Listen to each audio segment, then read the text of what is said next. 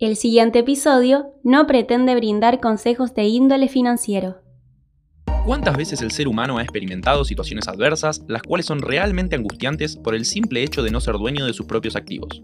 La realidad es que la historia muestra muchísimos casos en los cuales las personas se han visto en apuros por la simple razón de tener que confiar en un tercero que almacene y resguarde su valor. ¿Qué pasaría si te aseguro que con la implementación de nuevas tecnologías, cada persona en el planeta Tierra podría no solo autocustodiar su dinero siendo su propio banco, sino que también lo podría llevar en su bolsillo? Si te interesa aprender con seguridad acerca de cómo funcionan estas herramientas que las nuevas tecnologías nos permiten utilizar y la fundamental importancia de ser dueño de tu propio dinero, quédate para aprenderlo. Yo soy Mateo Coteri y estoy seguro que vas a estar feliz de que, después de escuchar este y más episodios del podcast, podrás entender el gran cambio de paradigmas que las nuevas tecnologías vienen a derribar.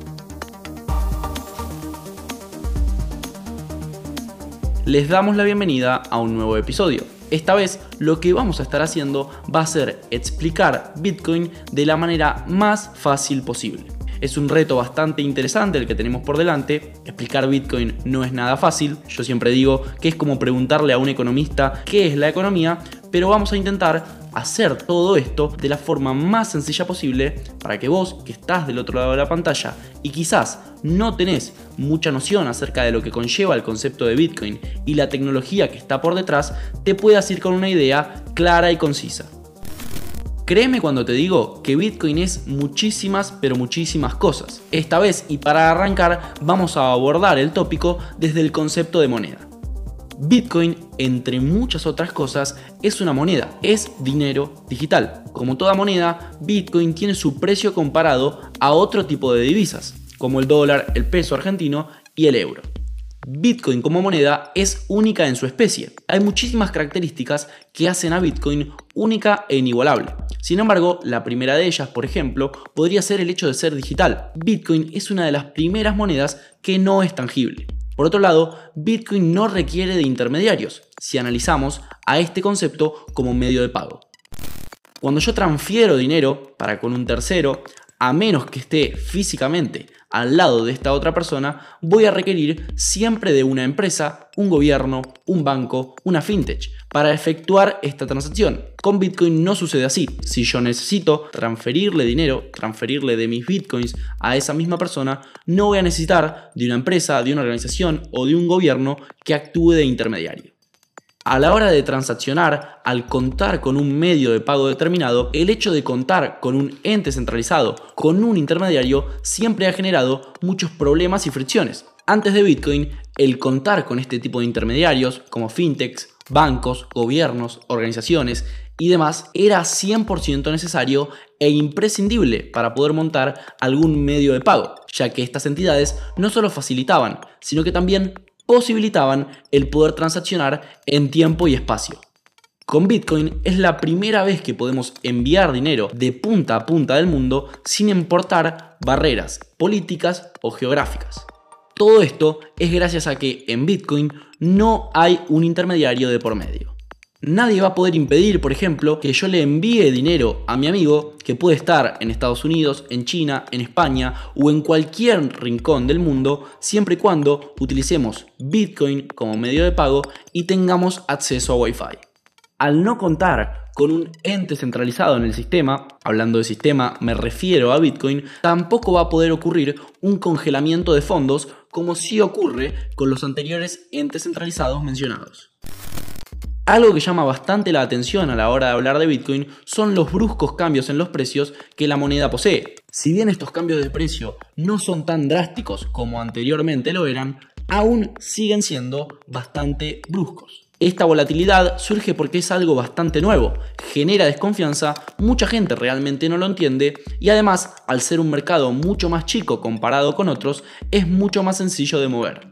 Un punto interesantísimo a la hora de hablar de Bitcoin es que no tiene dueño, es un protocolo. Bitcoin no tiene detrás una empresa, una organización o un gobierno. Bitcoin es un conjunto de reglas escritas en software que podríamos decir que se ejecutan en un entorno descentralizado, en una red P2P. Este software implementa las reglas del protocolo de Bitcoin. Estas reglas incluyen las normas con las cuales se van a emitir nuevas unidades de moneda, las reglas con las cuales se valida una transacción y hasta incluso las reglas con las cuales se llega a un consenso en la red. Como cuando interactuamos con un banco o con una fintech, esta entidad guarda una base de datos en donde almacena el saldo correspondiente a nuestra cuenta, en Bitcoin sucede algo similar.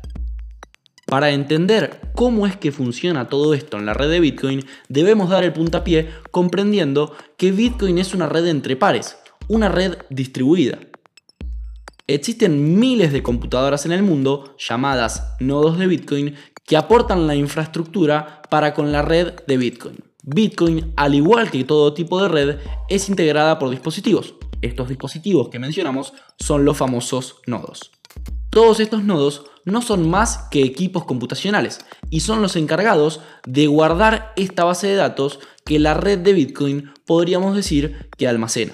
Al igual que como mencioné antes en el ejemplo, un banco tiene una base de datos en donde registra todos sus usuarios y los saldos que le corresponden a cada uno, en Bitcoin esta base de datos se halla distribuida en todos los nodos de la red es decir, en todos los distintos dispositivos que participan e interactúan tanto con el protocolo como con la red de Bitcoin. Todos estos nodos están conectados y se comparten información entre ellos, de par a par, sin la necesidad que exista un ente central que pueda tomar algún tipo de decisión de forma autoritaria o arbitraria. Hasta acá todo 10 puntos. Sin embargo, la red de Bitcoin no solo es integrada por los nodos comunes y corrientes, sino que hay dos grandes diferenciaciones. La primera de ellas son los nodos y la segunda los mineros. Los nodos de Bitcoin son como los guardianes de la red. Estos se encargan de verificar y transmitir transacciones para con el resto de la red, asegurándose así que todo esté funcionando correctamente. Cada nodo guarda una copia de esta base de datos en donde se escriben todos los movimientos que han ido ocurriendo a lo largo de la historia de la red. Por otro lado, tenemos los mineros. Estos mineros son nodos especiales que compiten entre sí para poder actualizar esta base de datos agregándole a la misma las nuevas transacciones que han ido ocurriendo en este último tiempo, resolviendo un problema matemático bastante complejo en un proceso que se llama minería. Para resolver este problema matemático y ganarle la competencia a los demás mineros, deben aportar mucho poder computacional. Cuando un minero resuelve de forma correcta el problema matemático planteado por la red y lo hace primero que los demás, se gana el derecho de actualizar esta base de datos distribuida y además cobra una especie de salario en bitcoins. El que los mineros cobren un salario en bitcoins debido a su labor es de fundamental importancia, por lo que te pido que lo tengas presente ya que lo retomaremos al final de este episodio. En resumen, Bitcoin es una red entre pares, lo que significa que no hay un ente central que tenga que vigilar que los demás hagan las cosas bien o que pueda tomar decisiones de forma autoritaria. En esta red P2P encontramos distintos dispositivos. Algunos dispositivos vigilan y almacenan que todo lo que se escriba en esta base de datos sea correcto y legítimo, mientras que otros aportan mucha energía computacional para actualizar esta base de datos y ganarse así una recompensa. Las decisiones en esta red se toman en conjunto para con todo aquel que participe e integre la misma. Bitcoin no funciona por altruismo. Las personas junto a sus dispositivos que integran la red lo hacen principalmente porque tienen incentivos económicos. Hay muchísimo más para explicar. Esto solo fue un pantallazo inicial acerca de lo que es la tecnología que conlleva, rodea y está detrás de Bitcoin. Se puede profundizar muchísimo más en un montón de aspectos. Esto no es ni siquiera la punta del iceberg. ¿Se acuerdan que a lo largo de este episodio explicamos que los mineros reciben una recompensa en Bitcoin por su trabajo? Bueno, esta moneda con la cual los mineros reciben su sueldo es escasa, solo existirán 21 millones de Bitcoin. El hecho de ser escasa también es otro ítem que la hace a Bitcoin única en su especie comparado con otras divisas. Si querés realmente entender el cómo se emiten esos Bitcoin, cómo podemos contar con una política monetaria predefinida por parte de la moneda y cómo llegamos a esta tan preciada escasez, te recomiendo escuchar nuestro episodio 26, en donde hablamos del halving y la política monetaria llevada adelante por parte de la moneda. Les agradecemos por haber llegado hasta el final. Si quieren seguir profundizando acerca del concepto de Bitcoin, les recomendamos todos nuestros episodios, en donde abordamos distintos tópicos relacionados al concepto de Bitcoin de forma mucho más profunda. Sin embargo, este episodio sirvió para poder conocer y abordarnos en el concepto de Bitcoin de una forma muy resumida. Nos vemos en el próximo episodio y recuerden, la descentralización es inminente.